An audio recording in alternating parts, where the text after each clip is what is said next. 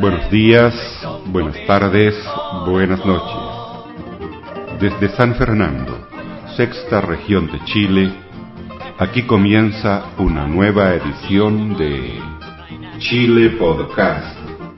Chile Podcast. Chile Podcast. El primer podcast educativo de Chile. Reciban un cordial saludo de su productor y presentador, profesor Carlos Toledo Verdugo. En este programa 105 Chile Podcast 03 EST English Summertown, continúo entregándoles grabaciones y conversaciones que realicé en el English Summertown, encuentro de profesores de inglés que se realizó la segunda semana de enero entre el 9 y 13 de enero en Santiago de Chile, Centro de Perfeccionamientos del Ministerio de Educación.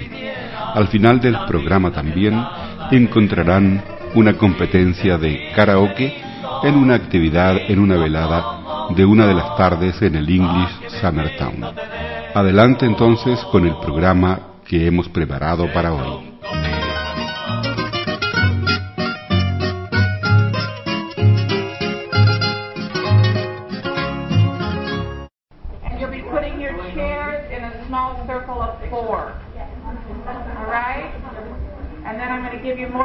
More when you're with your three new friends. Okay? So everybody up and right now. Move it, yeah, right now. I don't know you. You don't know somebody. Group of four? Three people you don't know. And. There are two. Okay. And move your chair. Do you want me to move? I don't know you. Can I be here? If you can make another group there, four. Yeah. No, we're three. We need we need a person. We need a person here to make a group of four. We need one. You are the winner, lucky winner, to be part of this group. You have a chair over here. No, there's a person here. If you stay in this group, you're going to be famous because I'm going to interview you for podcasting.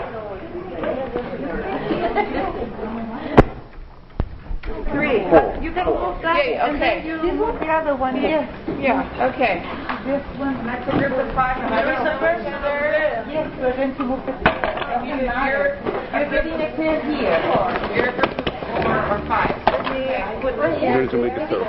Okay, yeah, there you are. All right, so This podcast is proudly listed at podcastpickle.com.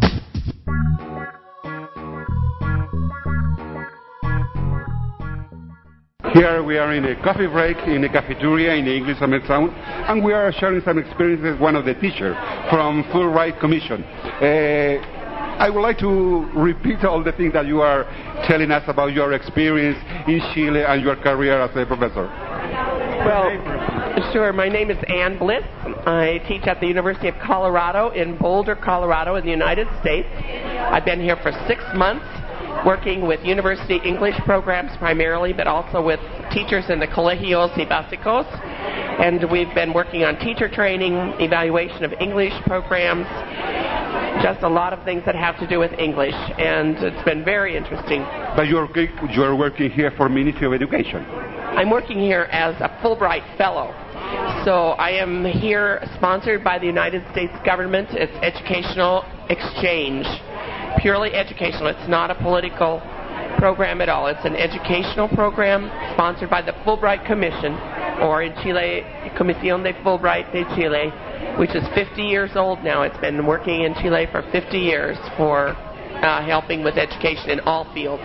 You see, I'm interested in podcasting technology. I would like to know how do you see podcasting, well, technology in general, for educational purpose in English language learning? I think that technology can be really useful. In fact, I teach courses that are completely on the web. I never see the students. And in terms of things like podcasts, blogs, all of those are tools by which we communicate. And anything we can do to communicate in new, different ways especially to reach the young people, is fair game. I think we should be doing it.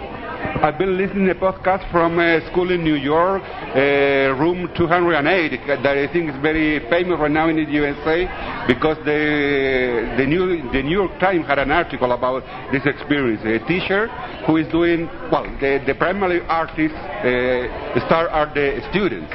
The, the teacher are behind.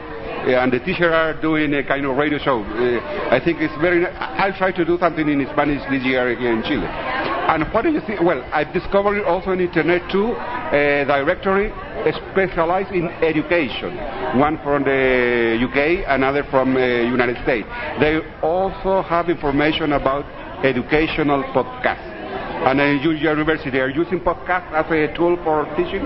We do have some faculty using broadcasts. It's more common to use websites. We have video conferencing. We've got everything. And it's, as you say, it's new technology, so it's a matter of developing the equipment.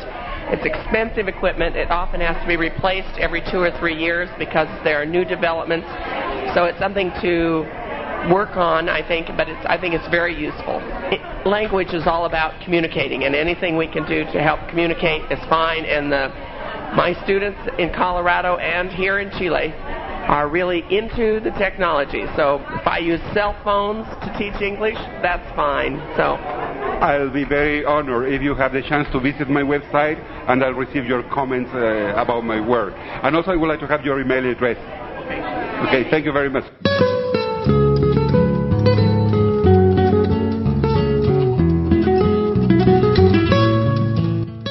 Desde San Fernando, sexta región de Chile, usted está escuchando Chile Podcast, el primer podcast educativo de Chile. Para comentarios, opiniones y sugerencias, puede escribirnos a la siguiente casilla de correo electrónico chilepodcast.gmail.com From San Fernando, sixth region of Chile, you are listening Chile Podcast, the first educational podcast from Chile. For comments, opinions, and suggestions, please write to us to the following email address chilepodcast at gmail.com.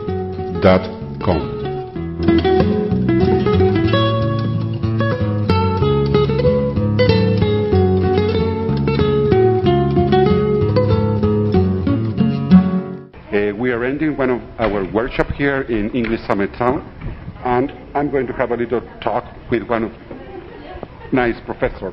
Suzette, I can't re- spell your surname. Korchmaro. Korchmar.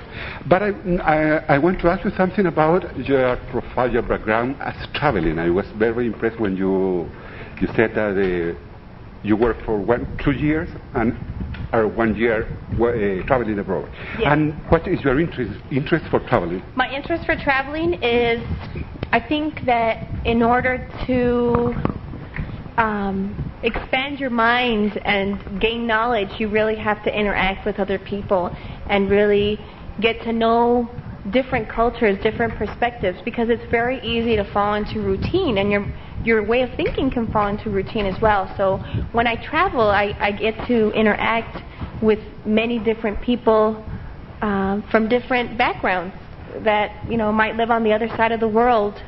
So it, it's it's very interesting for me to know how people think, how people live, what people eat, what they like to do, and uh, Well, I think it's more. Uh, uh, we can do that uh, watching a, a, TV, but uh, living that experience, I think, is more more important, and you have more uh, knowledge. And do you have uh, you travel to different countries? Uh, can you explain what's the difference that you found with another country in, and in Chile? Well, I think that Chile is a little uh, different than other countries because it does have a lot of natural borders. So it has the desert in the north, the mountains, it has the Arctic in the south, it's Patagonia, and then it has the ocean. So in a way, Chile has developed um, on its own. I think that it's it's very different from other Latin countries I've, that I've traveled to. Um, you know, they have uh, their chilenismos, which which which there's many many many of them. How do you deal with Chilenismos? I learn them. I definitely learned them. That was my first my first week here was definitely challenging because I did have to learn. What happens with Chilenismos? Uh, sometimes there is a kind of a, a, a common or a expression in America in English language uh, close to in the meaning with Chilenismo or totally different. It doesn't Chileanisms. It could be um, would be a translation for that, but I've never actually used the word because I didn't know the word until I got here. Tell me something about your experience in the Fulbright Commission. This is your first time, or, you are usually working with Fulbright? Actually, this is the first time, and as a teacher, you can only do it every three years. And I have loved my experience. It's been fabulous because it, it traveling not only it, it costs money. So with the Fulbright program, I was able to actually work in a country and be able to to travel and to enjoy its culture and really in, get integrated into the, the the society and the school system because the school system uh, this is the first time I actually work at a school outside of the United States so it was definitely very different for me. The structure the the policies the the grading pro- policies all everything was different. And it gave me that opportunity to really submerge myself into not only the culture, but also the work aspects of it all, which is different than just traveling somewhere. Which city here in Chile have you been working in this project? I work in Chillán, which is about, as, as probably you know, about five hours south of Santiago, and it is a city populated by 200,000 people. It's large enough to be uh, you know, it's large, but it's still small enough that the people are very warm. The people in that area are very warm, and I've traveled throughout Chile, um, and I've gotten to know, you know, the central, south, and and the people in my community I feel are very warm, very you, very warm. What do you think about the food and the Chilean wine in Chillán? Oh, I love it. The the I've I've been to some vineyards and the wine's fantastic here. I really, I really enjoy the wine. I just went to Concha y Toro a couple weeks ago, and I had some wonderful wine. Uh, I love cazuela. So, and I actually live with a family, so I really get to to get the real. Your experience here is to live in with the family. No, you you are at, with a. You have to take that decision. You take that decision. You you because you pay for your housing.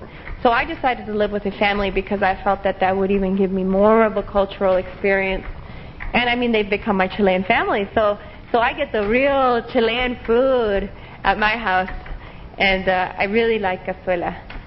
Well, thank you very much for your time. It was so nice talking to you. Thank you very much, and I enjoyed having you in my class. Thank you. Okay, bye bye. Have a wonderful day.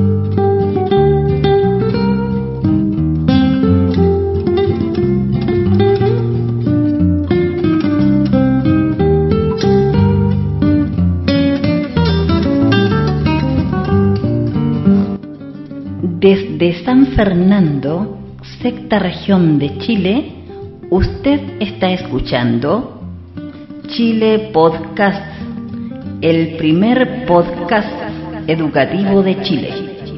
Para comentarios, opiniones y sugerencias, puede escribirnos a la siguiente casilla de correo electrónico chilepodcast.gmail.com From San Fernando, sixth region of Chile, you are listening Chile Podcast, the first educational podcast from Chile. For comments, opinions, and suggestions, please write to us to the following email address chilepodcast at gmail.com.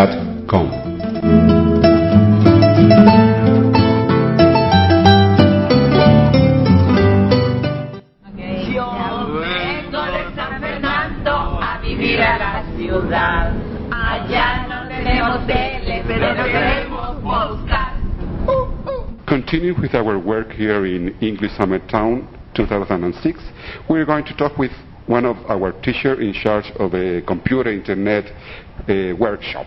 And uh, your name, please. Uh, Edward Butterfield. Tell me something about what you're experiencing as a teacher in the United States, and uh, first of all. In the United States? Well, um, actually, as an English teacher, I've actually never worked in the United States. Um, I graduated from university in 2001, and I taught for a year in Japan. So um, my English teaching experience has come exclusively abroad. Okay. And uh, how long have you been involved in uh, Fulbright Commission? Um, well, my grant with the Fulbright to Chile began in February of 2005, and it is concluded um, this past December. So um, it's a one-year grant. And what's your uh, duty here in, in Chile uh, about your grant? Primarily, I've been working as an English teaching assistant in Concepcion, Chile, at the Universidad de Concepcion, and I have also been doing um, research on Chilean citizens' relationship with social institutions, particularly political parties and the church. So it's been sort of a combination between English teaching to the students and learning about Chilean culture from the students. And what is your opinion about uh, Chilean culture and Chilean people so far? I have a very positive impression, actually. Um, I was really interested in Chilean history. Um, mostly because of my friend from Venezuela. Um, we went to college together, and um, yeah, I had this very sort of. Um, I read a lot of books about Chilean history. had a great sort of impression about the independence movement, things like that. Um, and to meet the Chilean culture, um, it's, it's been very surprising in some respects because we have a certain impression of what a Latin American is in the United States, but it's very limited. It's restricted to, say, Mexicans or Puerto Ricans, Guatemalans, but very little South America. And um, Chilean culture, obviously, is very distinct, um, but at the same time, very um, inviting. I, I think um, I've been th- almost throughout the entire country and had a great time in each region. Talking about technology and the use of internet and different internet services in education, how do you use normally in your work as a teacher the, the internet? Well, what I try to do mostly is that um, English can be used as a tool not only to convey the language and learn about um, the construction of, or the use of English, but also for the culture and how the English-speaking world functions. And I, I, believe that with my students, that the more they learn about the culture and the society, the more they take an active interest in the language as well. Anything else interesting for the audience of Chile Podcast you, you would like to add? Well, I'm, I'm, I'm going to be very. Oh, your opinions about Chile. Yeah, about perhaps uh, Chilean people would like to know what a foreigner uh, thought about uh, our country, our culture. Well, I, I think that Chileans, generally speaking, are very proud of their culture, and I think they should be because um, they're I, I think that um, although there's not many Americans that get the chance to come down here on vacation or traveling, it's well worth the visit. It's uh, a gorgeous country and um, some wonderful people. Um, I've had a fantastic experience, one that I'll never forget. Well, thank you so much, and I'll be waiting your comment on my website. I will be giving it to you. Thank you. Thanks. Uh, most of my time I've been related with radio on shortwave listening. It's a kind of different uh, hobby because radio ham usually talk with other people with radio equipment, but shortwave listener most of our time are listening radio, and that's and from shortwave radio come my interest in, in, in English language. You see, for about 20, 25 years ago, I discovered the program from the Voice of America uh, in a special English, mm-hmm. and also the BBC English by radio programs. And now all these programs are on the internet mm-hmm. with the audio and now the printed material. And that's the reason, uh, well, you see, I've never been in university studying English. I've been studying English on my own, and I would like to have your opinion about my English. Your, my opinion of your English? Um, actually, it's quite impressive. I, I, I, would figure that you have lived abroad. Um, have you? Well, yes. Uh, uh, last year, I had a chance to live for uh, four weeks in uh, Pasantia. Only I went, yeah, only for weeks. You see, but uh, most of the time, for me, English language is a hobby. I have a lot of collection of audio material, CD tapes, and now MP3 file. I'm downloading a lot of podcasts from different stories, jokes, and most of the time, and when I'm not talking, I'm listening. Well, you know, the impressive thing about the internet is that you have um, so many fields of study in which ho- people who do these things as hobbies are now starting to compete with professionals. Like, examples a blog. Uh, the blog is starting to seriously compete with editorials in the paper. Yeah, well, I in San, in San Fernando and in Rancagua, I'm involved in a project in a newspaper on uh, web uh, internet-based uh, blog in Spanish because I'm very involved in, in, in blogging and stuff. I, no, it's it's and that's the, the secret. I mean, um, it's it's terrible to say because I put myself out of a job as a teacher, but um, 90% of what a student does to learn English is done by themselves. You know, as a hobby, if they take active involvement in it. Uh, somebody can teach you a language, but there's a certain limit to which you have to do it on your own. And sometimes you have people who have been through full university who cannot speak nearly as well as you do. Well, you see here, uh, most of the teachers are teachers of English. They went to the university to study English for five or more years. And some of them are very impressed with my command of English because I told them that I'm not teacher of English because I've been studying English by my own for many years. It's, I mean, honestly speaking, it's a never ending process. There's never a day you cross the finish line and say, Congratulations, your language work is done. I still work with English. So um, I think it, it's more of an attitude rather than, you know, Yeah. a degree. Yeah. Um, a degree is very important. It's a, it's, it's a wonderful thing. I have one myself. Uh, but um, essentially, um, I, I always knew that in Spanish, at least, my, my job would never end, really. I'd constantly be learning new things about Spanish. Well, uh, one time I learned that uh, to learn a foreign language is a lifetime thing. Uh, I usually say that people, I'm still in process. I'm not finished with the study of the English language. It's kind of like living. You're, you're never quite finished, or you never want to be finished. Well, thank you very much. Thank you. Welcome to the first UK directory of podcasts for schools. Our aim is simple to search the internet and present the best quality podcasts we can find to support teaching and learning. Explore with us the educational potential of podcasting. Selected podcasts can be viewed at our website www.ipodcast.org.uk. If you have a podcast suitable for children and young people, please let us know. If you're not sure how to get started with podcasting, contact us via our website www.ipodcast.org.uk. We look forward to hearing from you.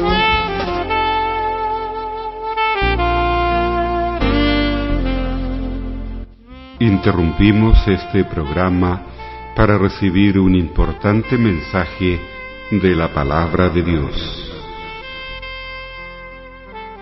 Leemos a continuación de la Santa Biblia, libro de Proverbios, capítulo 30, versículos 1 al 16. Dichos de Agur, hijo de Jaque, de Masá, Agur habló a Itiel y a Ucal de la siguiente manera. Soy el más estúpido de los hombres. No hay en mí entendimiento humano. No he adquirido sabiduría, ni sé nada acerca del Santísimo. ¿Quién ha subido y bajado al cielo?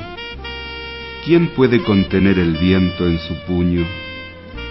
¿Quién envuelve al mar en su capa? ¿Quién estableció los límites de la tierra? No me digas que sabes su nombre, y aun el nombre de su Hijo. El Señor protege a los que en Él confían. Todas sus promesas son dignas de confianza. No añadas nada a lo que Él diga. De lo contrario, te puede reprender y te hará quedar como mentiroso. Solo dos cosas te he pedido, oh Dios, concédemelas antes de que muera. Aleja de mí la falsedad y la mentira, y no me hagas rico ni pobre. Dame solo el pan necesario, porque si me sobra, podría renegar de ti y decir que no te conozco. Y si me falta, podría robar y ofender así tu divino nombre. No hables mal del esclavo delante de su amo, pues te puede maldecir y sufrirás las consecuencias.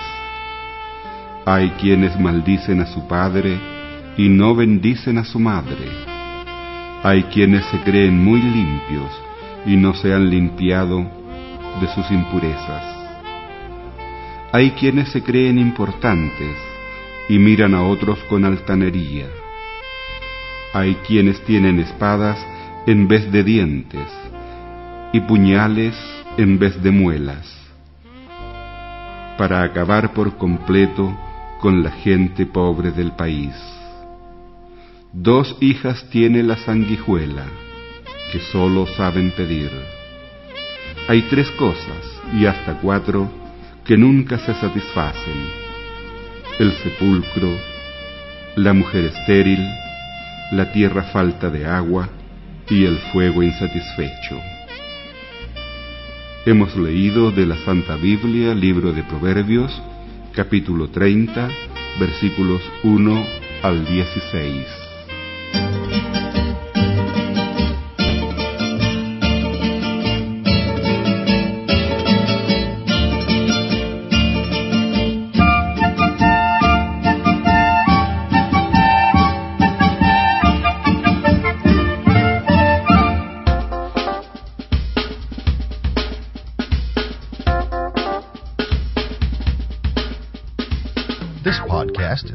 Proudly listed on podcastpickle.com with more features for podcasters and listeners.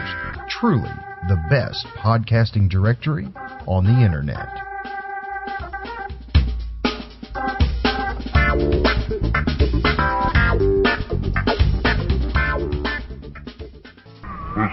Bring hooray and big drinks to the Brits.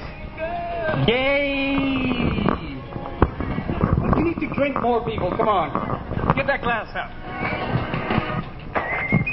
We'll be doing toast later when you get a bit uh, in the mood or drunk, as an honest Brit would say. But now I have some instructions, so I do need your attention for exactly one minute. We have a karaoke contest tonight. Karaoke from the Japanese word karaoke, which, as everyone knows, means translated from the from the Japanese means to make a fool of yourself in front of friends and colleagues. Which is what we're here to do tonight, to have a nice, good time. Now, there's ladies going about you with some bits of paper, and what I need you to do is get yourself organized into groups of 10. I know you've taught little kids how to co- count up to 10, so I'm counting on being able to do that. We need 10 people per group. Ladies, raise your hands. Who's who's got the pa- paper?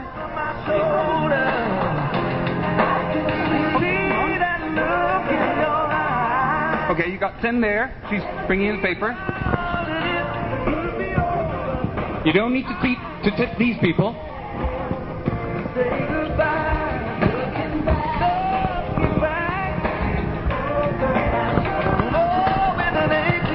Okay, I'm getting further instructions here, and this is important because it needs for you to be creative. The name of the group, because it's just you people are going to perform tonight, but the name of your group has to be British related. Did everyone get that? Does everybody understand? So, if you're a really tall person, you can call yourself Big Ben's.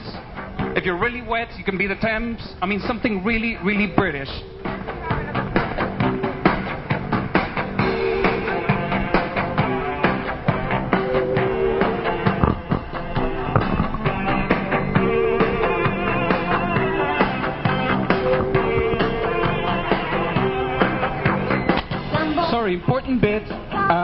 I need you to put the name of each person in your group in the piece of paper as well. It's the name of the group and the name of everyone participating.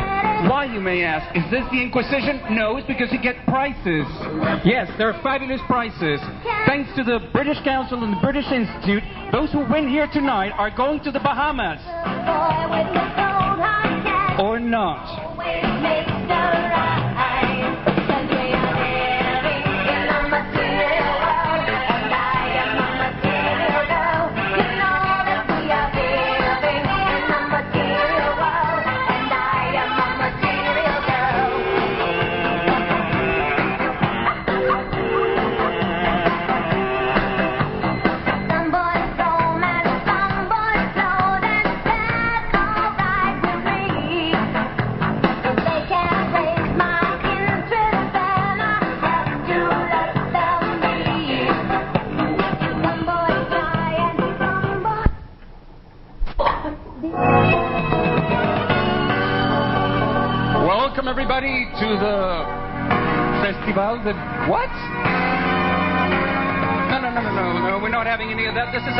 Moment for all you English students, English teachers, who very kindly agreed to spend a very embarrassing moment with everyone tonight.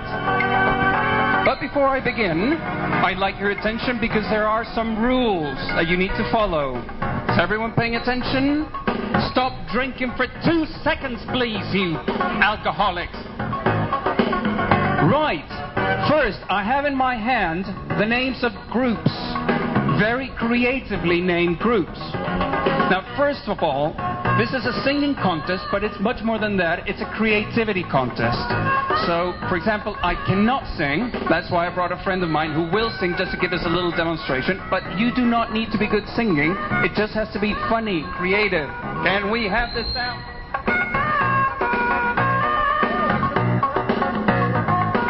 Is no, yes. Sorry, I have no idea what I had for lunch, but that's what's happening. Anyway, first rule of the night. This is the microphone. This is your microphone because it's the only place we could put it in such a way that you won't get the feedback from the speakers and you'll be able to see that very shiny screen there. Yes, folks, I'm sorry, you're going to have to read the lyrics of the songs of that screen over there. Now, we're trying to cover the sun a little bit, but it's not working, so bring your glasses. Second rule these groups are roughly 10 people per group. You do not necessarily have to all come up here on stage. You can if you want to. If you all want to troop up here, but the thing is, the singer or singers will get one microphone to share because I need to pester you in between. So you can come just one person per table, or two or three, or you can have a chorus behind you. You can have dancers, but you will you will only have the one microphone. So start thinking which amongst you is going to actually grab the microphone, because once you give it to them, it's very hard to take it back. Um, do we have any more rules? We have prices. We have beautiful prices. I've just been told that the trip to Bahamas has been cancelled, but there's some beautiful British Council bags. There's some dictionaries that I'm pretty sure will come as an excellent help to all of you in your daily classes. And uh, we have some pens and some uh, drinks. Tea. We have tea. Tea and biscuits. Tea and crumpets. Beer. It's very British. We have mugs, yes. We have very beautiful mugs with the logo, so you can go all and say, yes, I got drunk with the people of the British Council, and live to tell the tale. Right. Since this is singing contest, I'm going to stop talking and we're going to start singing. When I say we, I mean you, other people, because I'm not singing. But just so you can get a feel for the stage, a feel for how the microphone works, how the screen works, I brought someone with me who's just as crazy as I am. Please say hello to Alexis, who's a bona fide British person.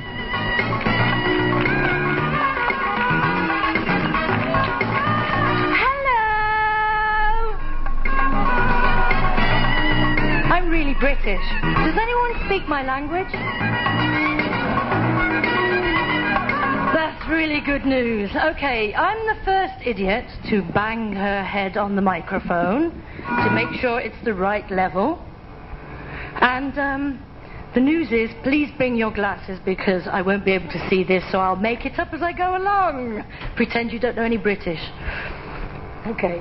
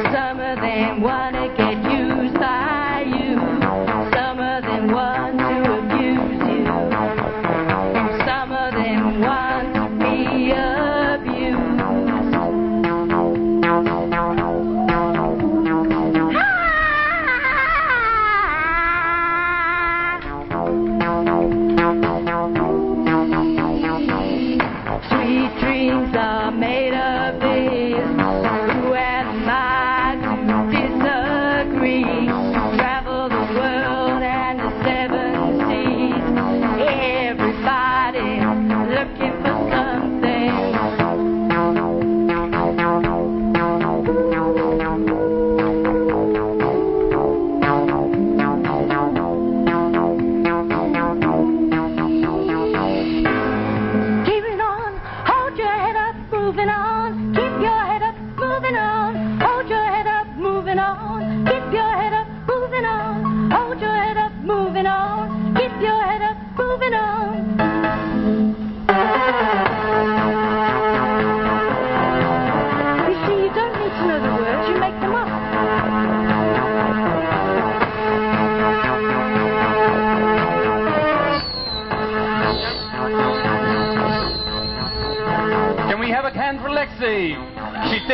She's not getting a prize. All right, one last thing is that you will not be required to sing the whole song. Just about the first half of it should do it for all of us. Thank you very much. Should be enough. So, right, I have in my hand the names of all the teams. I know you have not been given a list of the songs. I have the only copy. Photocopies are very expensive these days, it seems. It's all right. We have the whole British Empire. This it's it's it's the a pittance money. Anyway, so I will actually fling out the names of songs. I will tell you names of songs, and this will be an auction. So whoever makes the most noise and screams and shouts, yells blue murder, yes, I want to sing that. I want to be the first there, gets to sing it. So for our first group, who would like to sing? Gonna start something easy. Twist and Shout by the Beatles. Is that all the noise I'm going to get? Who wants to sing the bloody song? All right, they all lifted their hands. Come on down. Who's singing?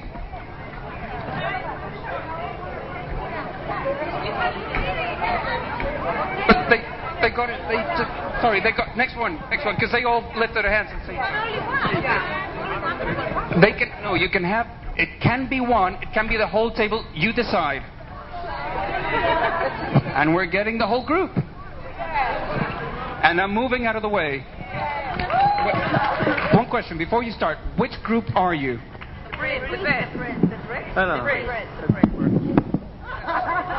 Sorry. No, it happens to me in bed all the time. It's terrible. Yeah, but I'm not tall.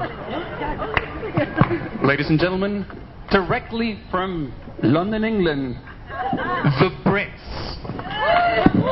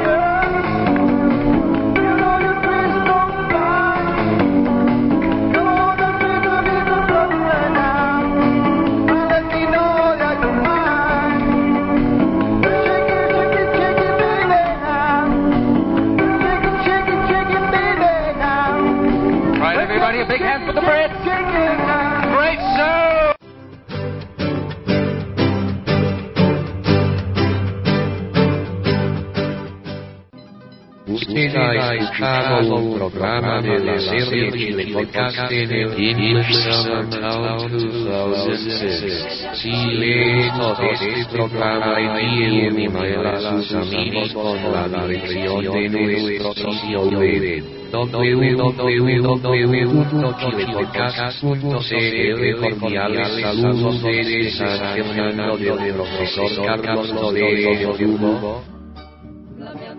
You have just heard a program from the Serial Killer Podcast and the English Summer Town 2006. If you enjoyed this podcast, send an email to your friends. with the details of our website.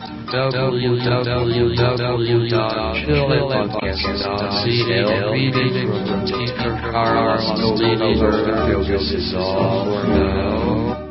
Mi banderita chilena, banderita tricolor. Mi banderita chilena, banderita tricolor.